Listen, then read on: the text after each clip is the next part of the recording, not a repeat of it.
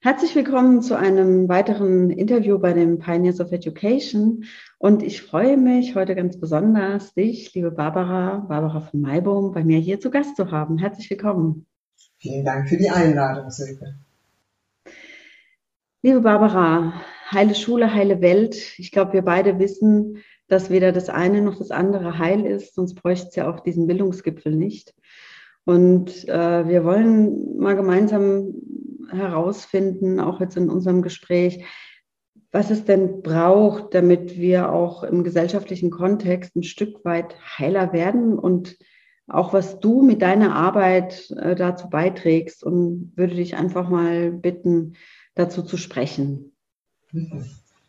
Also würde ich sagen, Kompliment dafür, dass ihr den Begriff Heilung überhaupt einsetzt. Ich erinnere mich daran, dass ich 2013 eine Konferenz mit zwei Mitstreitern veranstaltet habe zum Thema Aussöhnen mit Deutschland. Mhm. Und da hatten wir den zweiten Tag unter dem Thema Heilung gestellt. Der erste war Verantwortung, der zweite war Heilung, der dritte war Transformation.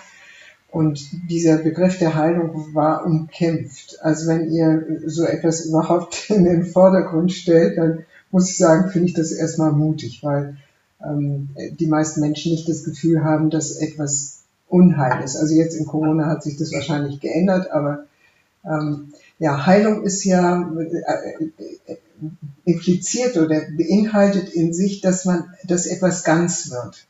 Mhm. Ja? Dass etwas ganz wird, rund wird und das heißt, dass etwas auch ins Bewusstsein tritt. So. Also wenn etwas abgespalten ist, verdrängt ist, beschwiegen wird oder ähnliches, dann kann es dem Bewusstsein nicht zur Verfügung stehen und man kann nicht damit arbeiten und man kann nicht etwas verwandeln in Richtung auf ganz werden und Heilung. So. Und das ist ja eine bekannte Tatsache, dass ähm, Traumata beschwiegen werden. Ja? Und äh, diese, dieses Beschweigen haben wir in Deutschland äh, sehr intensiv nach 1945 erlebt. Aber wir haben es eben auch nach 1989 erlebt oder wir erleben es auch nach 1989. Das heißt, es braucht immer eine gewisse Zeit, bis die, bis die individuellen und kollektiven Beschädigungen überhaupt angeguckt werden können. Das wissen wir auch aus der Biografie. Also nehmen wir mal an, missbrauchte Menschen ähm, konnten nur überleben mit ihren Traumata, indem sie das so weit abgespalten hatten, dass es nicht im Bewusstsein virulent war. Und erst dann, wenn ein genügender Selbstwert entsteht, erst dann kann das angeguckt werden, was da mal der Seele passiert ist. Und so kann man sagen, nach 1945 ist, ähm, war ein Schweigen eine, nicht zuletzt für viele eine Art von Selbstschutz weil das die Erkenntnis, was für ein verbrecherisches System dort existiert hat, war sozusagen schwer verdaubar, war, war zu gewaltig. Also das Unrecht war zu gewaltig.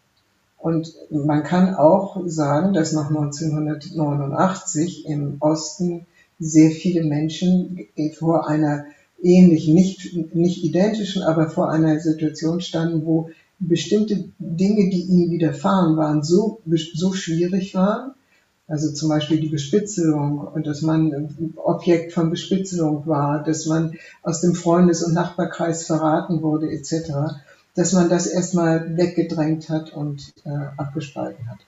So, ich selbst gehöre nun zu einer Generation, die nach dem Krieg, also ich bin Nachkriegskind, äh, mhm. aber die noch sehr stark konfrontiert gewesen ist mit dem, mit der Scham und dem Schuldkomplex. Das heißt, wir Deutschen waren ja sehr negativ angesehen, egal ob wir jetzt Nachgeborene waren oder nicht Nachgeborene waren. Und damit muss man erstmal umgehen lernen. Ich erinnere mich aber, dass das nicht nur bei mir war. Also ein Beispiel, meine Tochter war in Südafrika in einem International World College, äh, United World College wo 52 Nationen waren. Mhm. Und die erlebten den Einzug bei den Olympischen Spielen und jede der Gruppierungen aus diesen verschiedenen Ländern fing an zu strahlen und zu cheeren und zu, zu jubeln und die fünf deutschen Kinder waren still. Mhm. So. Das heißt, es ist eine nachfolgende Generation, die trotzdem, obwohl sie es nicht wussten, belastet waren. So. Und dieses Gefühl, ich bin ja eigentlich davon frei, ist sehr weit verbreitet, aber wir wissen inzwischen durch die intergenerationale Forschung, also dass solche Traumata intergenerational weitergegeben werden. Ja?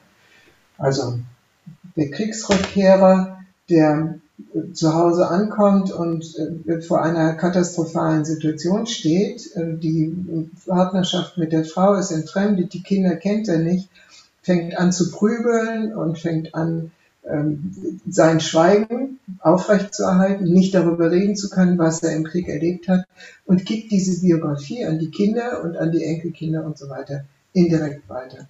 Und ich meine, in der Bibel steht es schon, es verfolgt uns bis ins dritte, vierte, fünfte, sechste, siebte Glied.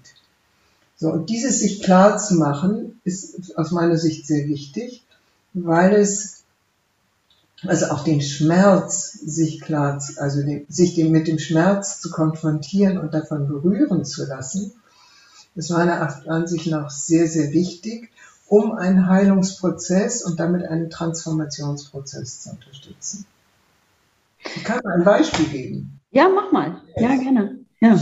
Äh, ich habe sehr viel mit internationalen Gruppen gearbeitet und habe ähm, nachdem ich wirklich schon jahrelang an diesem Thema bei mir selbst herum äh, gesucht, gearbeitet, transformiert hatte und weiß der Himmel was, habe ich eine Ausstellung besucht im Jüdischen Museum hier in Berlin, und zwar über die Zwangsarbeiter. Und die Zwangsarbeiter, die Ausstellung hatte, glaube ich, den Untertitel wie äh, das öffentliche Verbrechen oder so ähnlich. Die Zwangsarbeiter waren ja überall eingesetzt. Die waren eingesetzt in den Fabriken, in den Bauernhöfen, äh, überall. Also ja. sie ersetzten sozusagen die Menschen, die an der Front waren. Die deutschen Soldaten und man nahm die Zwangsarbeiter und sie verrichteten die Arbeit. Und ähm, das war unter den Augen der Öffentlichkeit.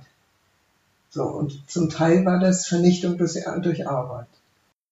Das Programm Vernichtung durch Arbeit. Und ich bin aus dieser Ausstellung zutiefst erschüttert herausgegangen, weil die, die KZ-Sachen, das hatte ich mir alles längst klar gemacht, aber dass das sozusagen in dem öffentlichen Raum war und beschwiegen wird und beschwiegen wurde, das hatte ich mir so nicht klar gemacht. Mhm. Und ich kam raus und war wirklich zutiefst berührt und draußen vor der Tür wartete eine deutsch-schweizerisch-jüdische Gruppe auf mich. Und ich kam raus und die nahmen mich in den Kreis, die kriegten das mit und trösteten mich. Mhm. Und das war so überwältigend, also das, die, dieses Gefühl, dass ich mit diesem Schmerz aufgefangen wurde von, den, von dieser Gruppe, obwohl sie zum Teil ja selbst belastet waren durch das, was in Deutschland passiert war, war sehr beeindruckend. Aber das war jetzt meine Generation mhm. und so gibt es etwas auch in, in, in den nachfolgenden Generationen.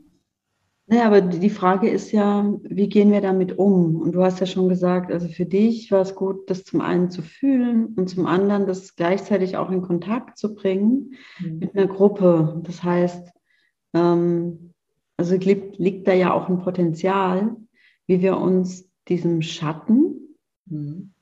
auch zuwenden. annehmen können, zuwenden können, ja.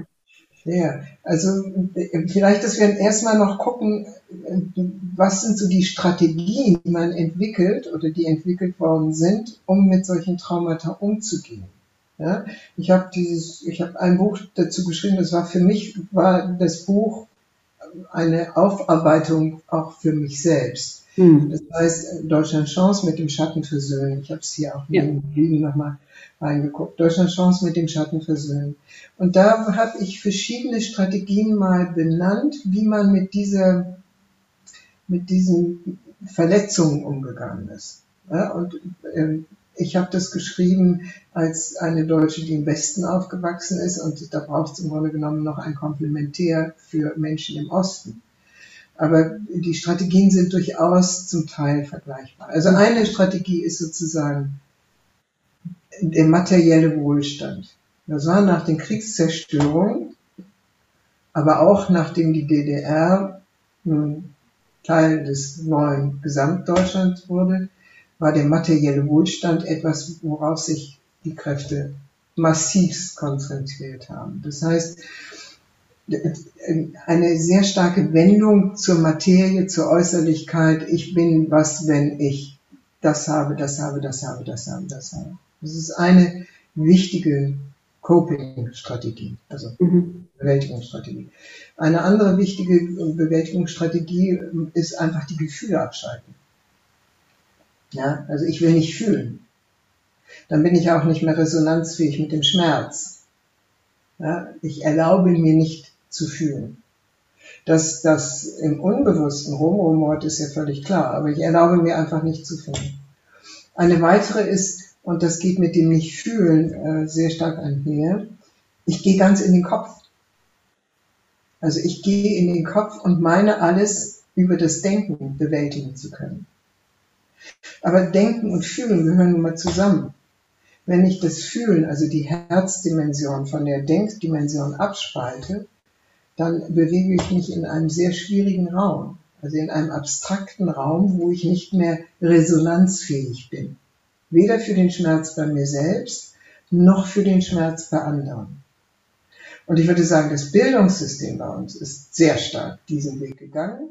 Also so ich wollte gerade sagen, also alles, was du eben beschrieben hast, sowohl, dass wir nur den Kopf schulen, dass wir totalen Wert legen auf Status und Rang und wer welchen Posten hat, und eben auch, dass wir, also ich glaube, dass viele diesen Job dann nur noch machen können, weil sie das Fühlen abgeschalten haben. Sonst könnte ich das gar nicht.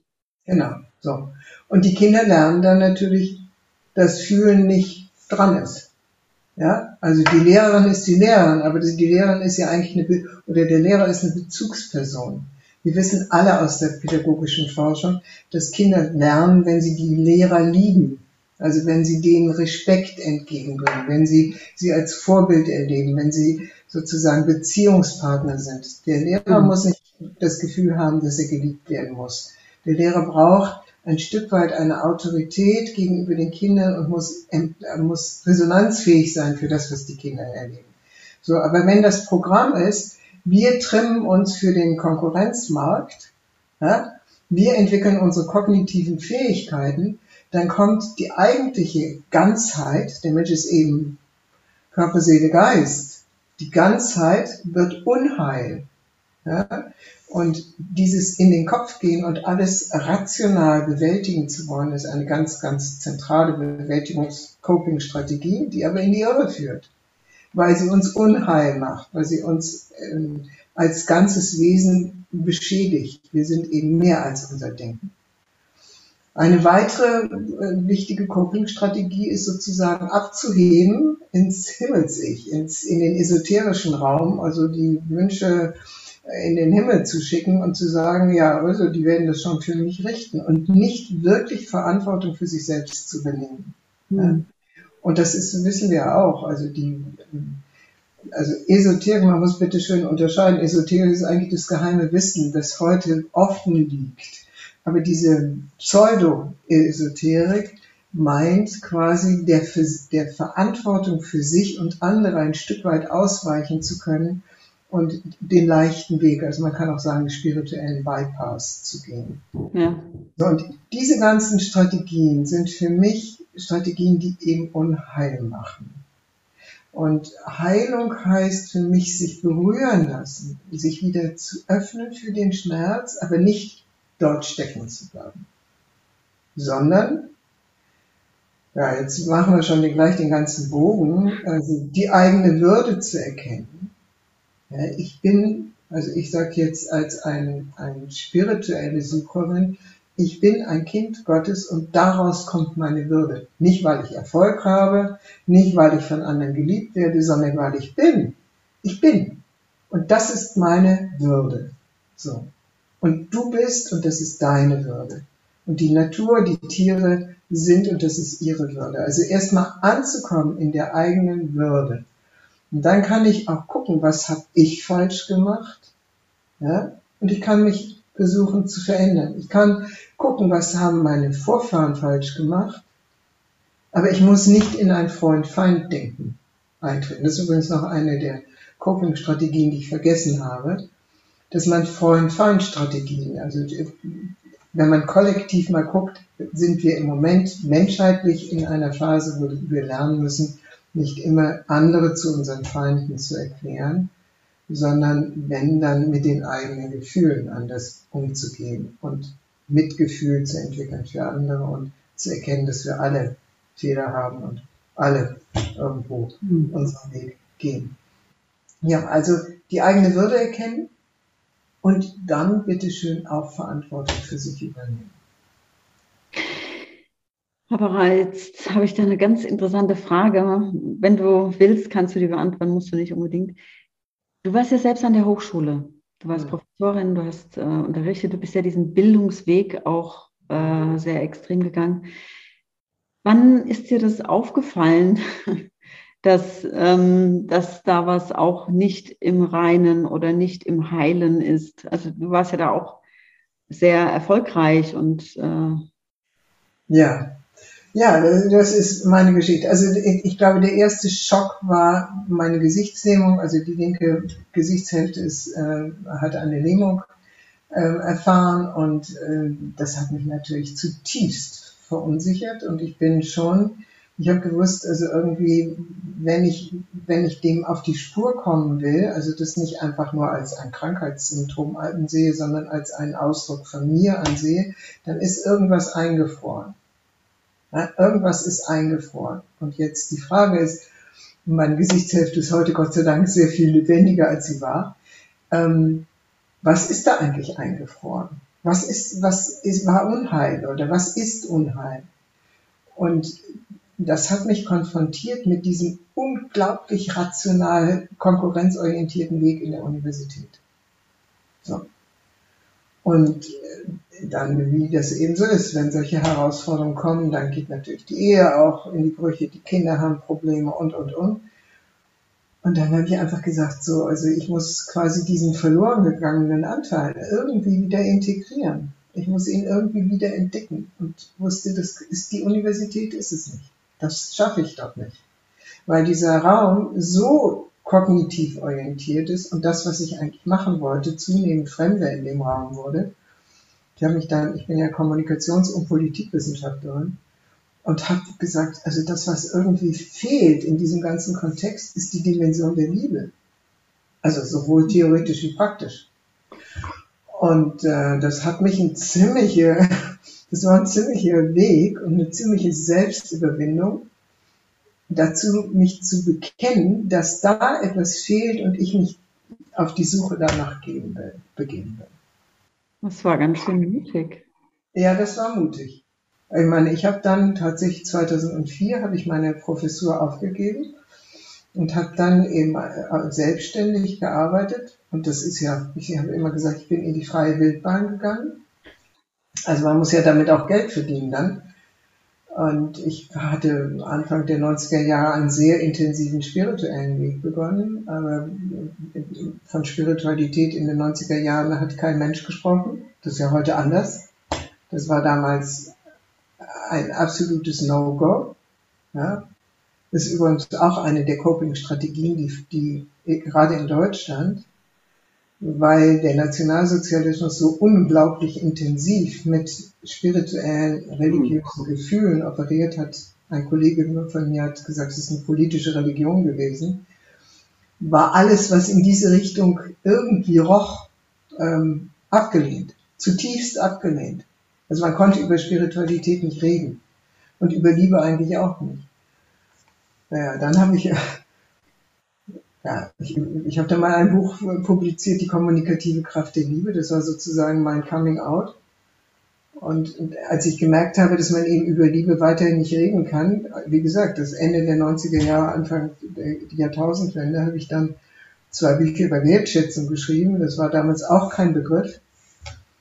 Ähm, und das war für mich, das war ein richtiger, großer, langer Weg. Und der Weg geht bis zu meinem letzten Atemzug. Also heil werden, ganz sein, bei sich, bei der Essenz ankommen, ist, äh, ist, ein, ist, ein, ist ein umfassender Weg.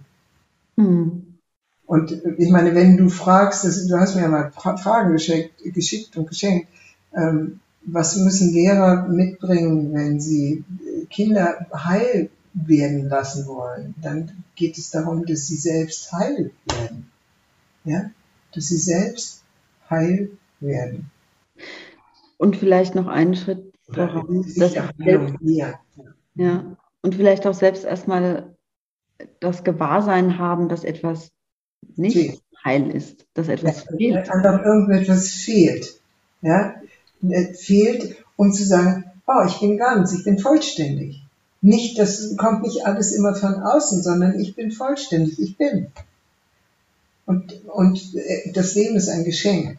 Und dass ich leben darf, ist ein Geschenk. Und dass du leben darfst, ist ein Geschenk. Und du musst dich nicht ständig beweisen und sagen, ich habe nur dann eine Existenzberechtigung, wenn ich Erfolg habe, wenn ich ähm, äh, die große Nummer mache und so weiter und so weiter und so weiter. Hm, hm.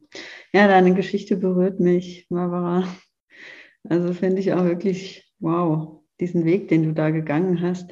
Ich meine, mich gucken ja schon Leute komisch an. Ich habe letztes Jahr äh, bin ich aus dem Beamtendienst raus, wo schon Leute gesagt haben, bist du des Wahnsinns, deine ja. Lebensverbeamtung aufzugeben?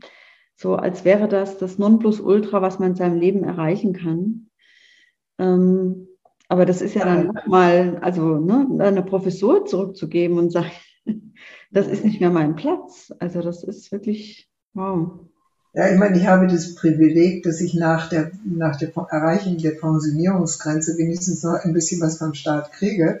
Aber ich war, ich, wie gesagt, ich habe das immer genannt, in der freien Wildbahn. Und der Aspekt, den du jetzt angesprochen hast, der ist auch sehr, sehr wichtig. Das ist nämlich das unglaublich, nicht nur das Bedürfnis nach Anerkennung außen, sondern dieses wahnsinnige Bedürfnis nach Sicherheit. Und das Bedürfnis nach Sicherheit wird natürlich am stärksten durch den Beamtenstatus ähm, markiert. Aber die Frage ist, ob Sicherheit und Freiheit und Selbstentwicklung und Selbstentfaltung immer kompatibel sind. Wir brauchen ein Stück weit Sicherheit. Wir brauchen aber vor allem Sicherheit in uns selbst und in unserem, in unseren engsten, warmen Beziehungen. Aber wir brauchen eben auch die Entfaltung von uns. Wir brauchen die freie Entfaltung und wir brauchen Sinn in unserem Leben. Wir müssen Sinn finden. Und wenn wir die Sicherheit in, völlig in den Vordergrund stellen, dann äh, geht die Sinnfindung ähm, und die Selbstentfaltung eben möglicherweise über den Geister. Ist es auch das, wo du, wo du für dich auch so einen, so einen Bildungsauftrag siehst? Also das auch weiterzugeben, was du jetzt erfahren und erforscht hast. Und du arbeitest ja auch viel mit Führungskräften oder du bildest Führungskräfte aus in deinem Institut. Ähm, ist es das, was du auch da weitergeben willst? Ja, das ist klar. Das ist natürlich der Kern. Ähm, ich meine, an der Universität habe ich gesagt, ich kann mit Leuten ganz gut arbeiten, die schon, also auch unter den Studierenden, die schon eine erste drastische Erfahrungen gemacht haben. Also die schon so, so eine Resonanzfähigkeit haben. Ähm, das war ganz interessant. Also meine Mitarbeiter hatten das zum Teil. Und dann, dann merkte ich, ich kann was weitergeben. Wenn jemand noch so ganz unbeleckt ist davon, dann bin ich vielleicht nicht die richtige ähm, Person. Und deswegen habe ich dann angefangen, mit Erwachsenen mehr zu arbeiten. Und so sind äh, in der damaligen Zeit sehr viele Lehrer zu mir gekommen. Ja, also die arbeiten mit Lehrern und Lehrerinnen. Äh, und dasselbe ist natürlich mit Leuten, die andere Menschen führen. Und da die Selbstführung und die Führung immer zusammengehen, mein, mein, mein Spruch, sag ich mal, ist, wie ich mich führe, so führe ich andere. Ja? Und deswegen ist es auch wichtig, mit Erwachsenen zu arbeiten, weil die prägen ja auch die Kinder.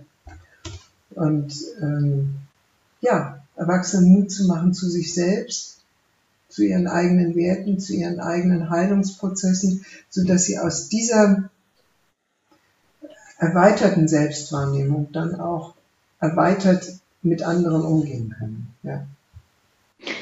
Und ähm, du hast ja gesagt, Lehrer kamen zu dir, du arbeitest mit Führungskräften. Ich meine, jeder Lehrer ist im Prinzip ja auch eine, ist eine Führungskraft. Ja. Wie die Mutter und jeder Vater auch. Genau, ja. Und, und wenn wir jetzt mal so schauen, so in eine heilere, also die heilere Welt, wo mehr ganz ist, welche Aufgabe hat da eine Führungskraft? Was heißt das für, von der Qualität in Führung zu gehen?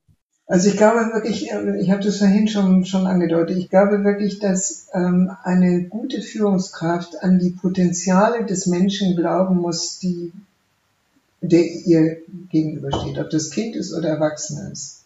Oder ob es ein Mensch im Sterbeprozess ist. Ist ja auch. Die Potenziale, das Schöne, das Kostbare im anderen zu sehen. Und das ist nicht leicht, weil wir ja sehr stark defizitorientiert sind. Also wir werden ja sehr stark fehlerorientiert und defizitorientiert erzogen. Ich gucke auf die Fehler und dann bereinige ich die Fehler. Nein, ich gucke auf die Potenziale. Das ist, fällt mir selbst auch relativ schwer. Immer auf die Potenziale gucken, bei sich selbst und bei anderen. Statt die Fehler zu korrigieren, die Potenziale sehen und dann die Potenziale, deren Entfaltung unterstützen. Und das, was ganz wichtig ist, ist eben dann nicht nur die kognitiven Potenziale zu sehen, sondern die menschlichen Potenziale, die Freude im Gegenüber zu erkennen, wo eigentlich diese Seele hin will, also die Seelenrichtung. Und im, im, schulischen Alltag, ich meine, das ist unsere liebe Margaret Rasfeld so, ein, eine Fackel äh, im, im Dunkeln, wirklich den Kindern und Jugendlichen zu zeigen, dass es das oder Erfahrungen zu ermöglichen der Selbstwirksamkeit, dass sie erkennen, dass sie etwas gestalten können, dass sie Verantwortung für sich und für andere übernehmen können und damit eine Stärkung ihres Selbstwertgefühls und ihres Selbstbewusstseins zu entwickeln. Also mit anderen Worten, statt ihnen ähm, KZ-Filme vorzuführen, ihnen eine Aufgabe zu stellen, wie, sie, wie man Toleranz in der Gesellschaft, in ihrem Umfeld unterstützen kann. dann kann man eine Referenz machen zu dem, was da passiert ist. Aber erstmal die Selbstwirksamkeit und dann erst die Reflexion und die Analyse. Und so arbeite ich dann, also ich meine, Lehrgänge zum spirituellen Coaching, seit vielen, vielen Jahren und zum spirituellen Selbstmanagement, weil ich sage, die, der Spirit ist eigentlich die Kraft, aus der heraus das sich entwickeln muss. Ähm, dann gibt es einen Weg, wie man sozusagen gemeinsam den Heilungsprozess oder ich würde sagen den Ganzwerdungsprozess unterstützt. Oder den Ganzseinsprozess unterstützt. Ja, ja. Und vielleicht nochmal, wenn wir da nochmal hinschauen, ähm, dieses, also der Seins, der Ganzwerdungsprozess, das, das Ganzwerden, also wir können das in Bildungskontexten fördern und letztendlich geht es ja aber auch um noch einen viel größeren Kontext. Und da würde ich dich gerne nochmal fragen, wie siehst du den Zusammenhang zwischen dem, was wir im Bildungssystem machen und da, wo es jetzt anscheinend ja auch für viele hingeht, wie werden wir eine nachhaltige, eine nachhaltigere Gesellschaft, vielleicht mit regenerativen Ansätzen sogar? Wie können wir denn als globale Lebensgemeinschaft auf diesem Planeten koexistieren? Hm? Ich meine, da ist natürlich einschlägig dieses Zitat von Albert Schweitzer, dem großen Urwaldarzt und Philosoph. Ich bin Leben, das Leben will, inmitten von Leben, das Leben will. So. Ich bin Leben, das Leben will, inmitten von Leben, das Leben will. So. Und wenn ich mich dem öffne, dann kann ich zum Beispiel unseren Umgang mit den Tieren, mit den Pflanzen, so nicht tolerieren und auch den Umgang, wie wir untereinander unterwegs sind. dann kommt es darauf an, dass wir Situationen schaffen, in denen wir das spüren können. Also ohne Spüren, ohne dass es in das Bewusstsein tritt, ohne, Hartmut von Hentig hat mal gesagt, wir brauchen andere Erfahrungen. Ja? Also wenn wir ein Leben führen, wo wir jetzt von der Erwachsenenwelt, wo wir ähm, äh, morgens aufstehen, ähm, kurz unser Frühstück nehmen, mit dem Fahrstuhl in die Tiefgarage fahren, ins Auto steigen, in die nächste Tiefgarage nach dem Verkehr fahren, wieder hochfahren in unser Büro, dann sind wir nicht berührt vom Leben.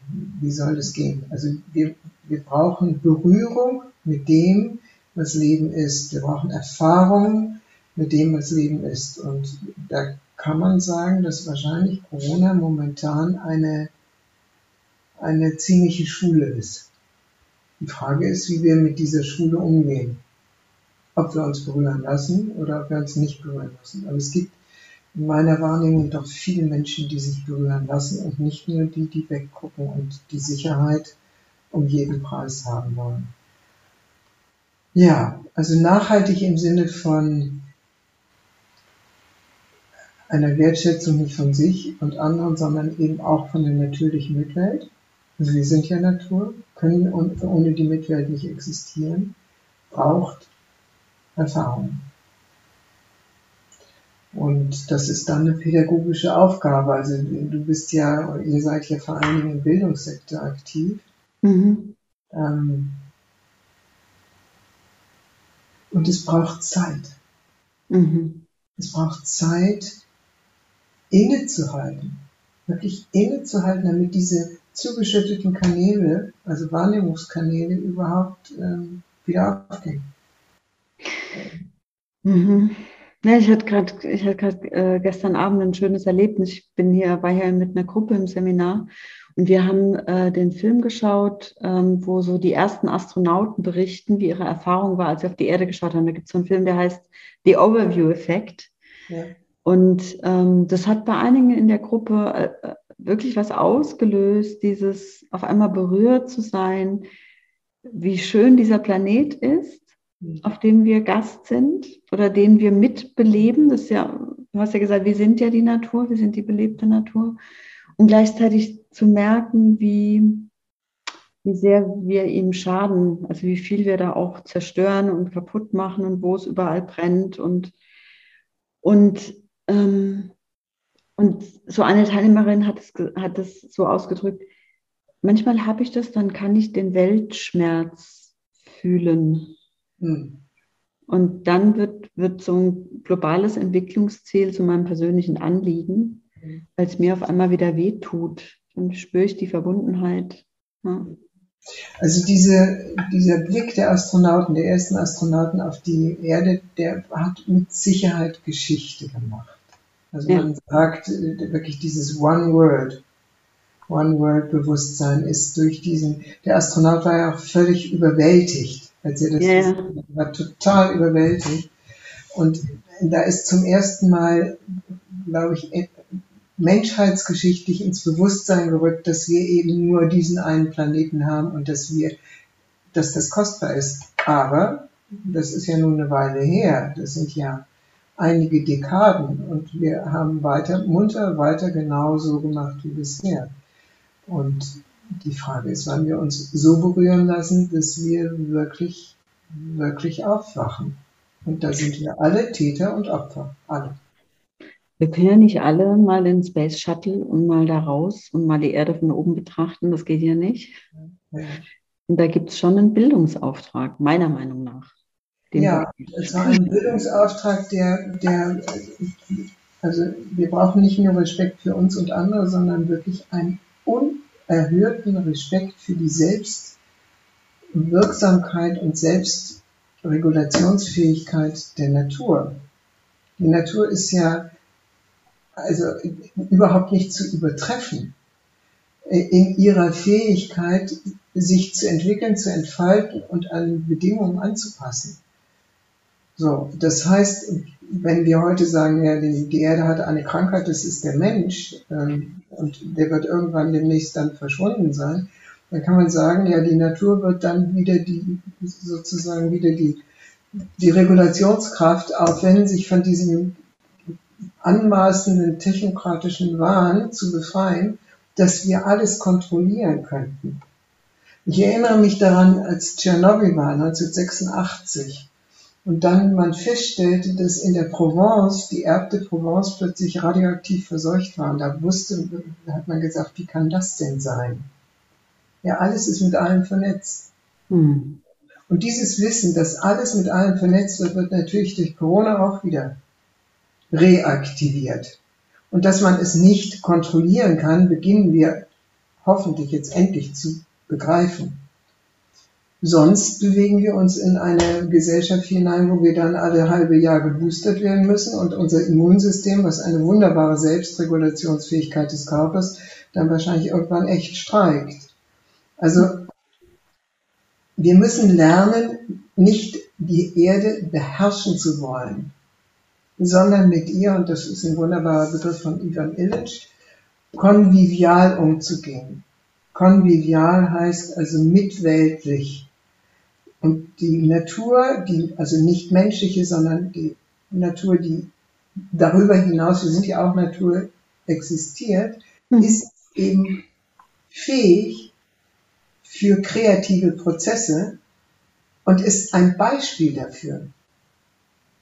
Und diese Anpassungsfähigkeit, diese Überlebensfähigkeit der Natur meinen wir mit unserem technokratischen Wahn steuern und regeln zu können. Und ich bin, ich, ich finde, wir haben großartige Leistungen. Die, die Ingenieursleistungen sind fantastisch. Aber die Anmaßung, die dahinter steht, dass wir die Erde uns untertan machen, statt sie wie einen Garten eben zu pflegen, die Anmaßung, die müssen wir überwinden. Hm. Hm.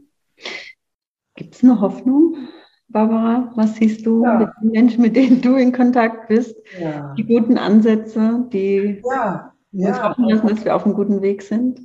Ja, klar. Ich meine, der ganze Kosmos, jetzt, jetzt werde ich mal, spreche ich mal spirituell. Alles, was existiert, ist ein Ausdruck von Liebe. Weil da zieht sich was an und es entwickelt sich was Neues. Ja? Und Liebe ist ja eine Anziehungskraft. Da entwickelt sich etwas Neues. Es entwickelt sich Neues, sag ich einfach. Und es gibt, ja, es ist, äh, es gibt ein Prinzip, dass die Schöpfung sich weiterentwickelt. Wohin? Hinaus. Und wir sind Teil dieses schöpferischen Prozesses. Und darin liegt auch ein Stück unserer Verantwortung, dass wir uns als Teil und nicht als Herren und Herren des schöpferischen Prozesses begreifen. Hm. Hm. Ja, ist schön. Hm. Und was ihr da macht, ist ja auch eine tolle Aufgabe. Also. Ja, es macht auch Spaß. Ja, gut, ja. so viele, so viele Stimmen zu sammeln und so viele Perspektiven. Und ich habe das Gefühl, so nach einem Jahrzehnt, einem guten Jahrzehnt, wo ich auch da unterwegs bin, hat sich was verändert. Ja. Viel größeren Bereit, viel größere Bereitschaft, zusammenzuwirken, zusammenzuarbeiten. Nicht hier ist mein Copyright, da ist dein Copyright, sondern hey, was können wir denn gemeinsam tun, damit es vorangeht? Ja, ja. als ich noch in der Universität war, hatte ich über meinem Schreibtisch einen Zettel hängen, der heißt, hieß, man muss die Alternativen vernetzen. Ja, genau das machen wir. Ja. Genau. Liebe Barbara, gibt es noch etwas, wo wir noch nicht darüber gesprochen haben, wo du gern vielleicht was mitgeben willst, vielleicht so einen ersten Schritt? Was kann heute schon jeder tun, damit morgen die Welt ein bisschen heiler wird? Spüren, was dem Herzen Freude macht. Ein, einer meiner vielen Lehrer ist Piero Ferrucci. Der hat mal einen Vortrag gehalten, spüre, was das Leben, was das Herz zum Singen bringt. Mhm. Da ist der Weg. Gut, das finde ich schön. Das können wir jetzt allen mitgeben. Schau mal, was dein Herz zum Singen, vielleicht zum Schwingen bringt. Mhm. Und mit der Resonanzfähigkeit mitzugehen. Mhm. Liebe Barbara, vielen Dank. Herzen natürlich zu folgen. Ja, natürlich. Genau, das ist der Punkt. Gar nicht so einfach. Nee, ist gar nicht so einfach, das stimmt. Genau. Liebe Barbara, vielen herzlichen Dank für das Gespräch und weiterhin alles Gute auch für deinen Bildungsauftrag. Danke.